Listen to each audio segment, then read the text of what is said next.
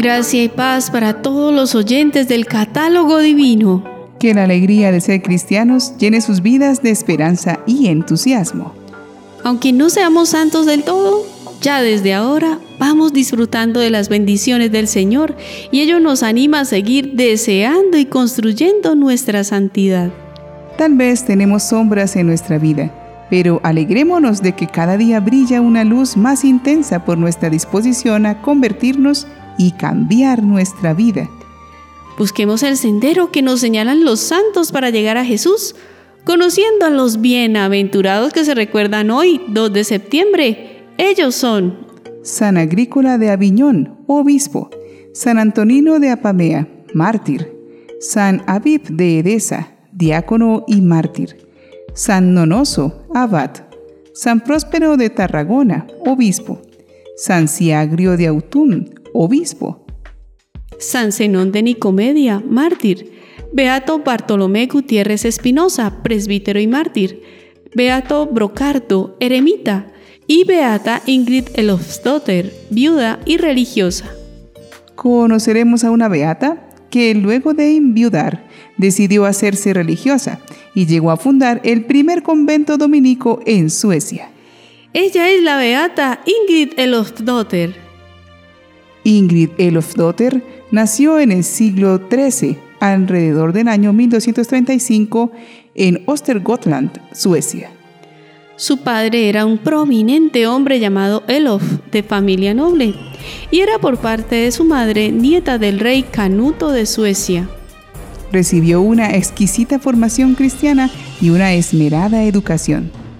Tenía un alma de cándidos ideales y fervorosa piedad.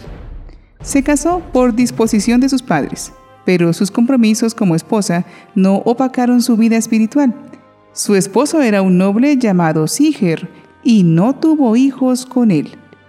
Cuando enviudó, consagró todos sus bienes a Dios, fundando monasterios, iglesias, escuelas y hospitales. Conoció a Fray Pedro de Dacia, un sacerdote dominico que la orientó espiritualmente y le dio a conocer el carisma de su orden religiosa. A la par se rodeó de un núcleo de mujeres piadosas que se adentraban en la oración, la lectura espiritual y el ascetismo conformando una especie de beaterio bajo la influencia dominica. Ingrid peregrinó a Tierra Santa junto a su hermana Cristina y otras mujeres piadosas, y allí su corazón se encendió aún más del amor a Jesús. Durante su recorrido estuvo empapándose de la historia y espiritualidad de diversos sitios y tiempos. En este viaje tuvo algunas revelaciones y gracias místicas. Su sobrina Cristina fue la primera mujer de Birger Persson, el padre, en segundo matrimonio, de la gran Santa Brígida de Suecia. Y aunque no fueron familia carnal, los historiadores apuntan a la influencia espiritual de Ingrid en Brígida. Es la época del afianzamiento de la cultura cristiana en Suecia, que se convertía tardíamente en el siglo XI. De regreso, se fue a Roma y luego fue a peregrinar a Santiago de Compostela.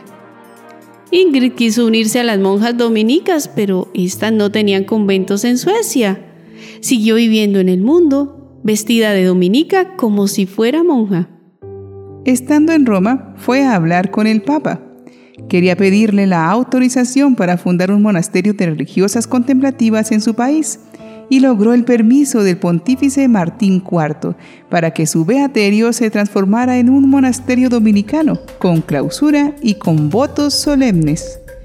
Ingrid regresó a su patria y el único deseo que tenía era consagrarse para siempre en una vida de oración y penitencia. Con el uso de todos sus bienes y de otros benefactores, proyectó la construcción del primer convento dominico en Suecia, orientada por el dominico Pedro de Dacia y del obispo de Linköping. Su hermano Juan Elobson, caballero teutónico, le ayudó con todo el dinero que necesitaba. El convento dedicado a San Martín fue inaugurado en Skåninge, Suecia, el 15 de agosto del año 1281, ante la presencia del rey Magnus Ladulas. En ese monasterio hizo su profesión religiosa y fue elegida priora. En ese santo lugar Murió el 2 de septiembre del año 1282. En 1391, cuando Santa Brígida fue canonizada, Suecia pidió al Papa Bonifacio IX que lo fuera también Ingrid, pero no prosperó la causa. Se hizo el solemne traslado de sus reliquias el 29 de julio del año 1507, con autorización del Papa Alejandro VI, cuya ceremonia equivalía a una beatificación y contó con la presencia del rey, todos los obispos de Suecia y una gran muchedumbre de religiosos y fieles.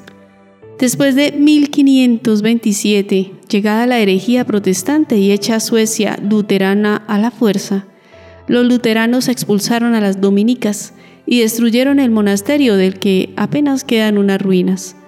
Las reliquias de Ingrid fueron trasladadas a Vadstena, en Suiza, donde las brigidinas tenían su convento.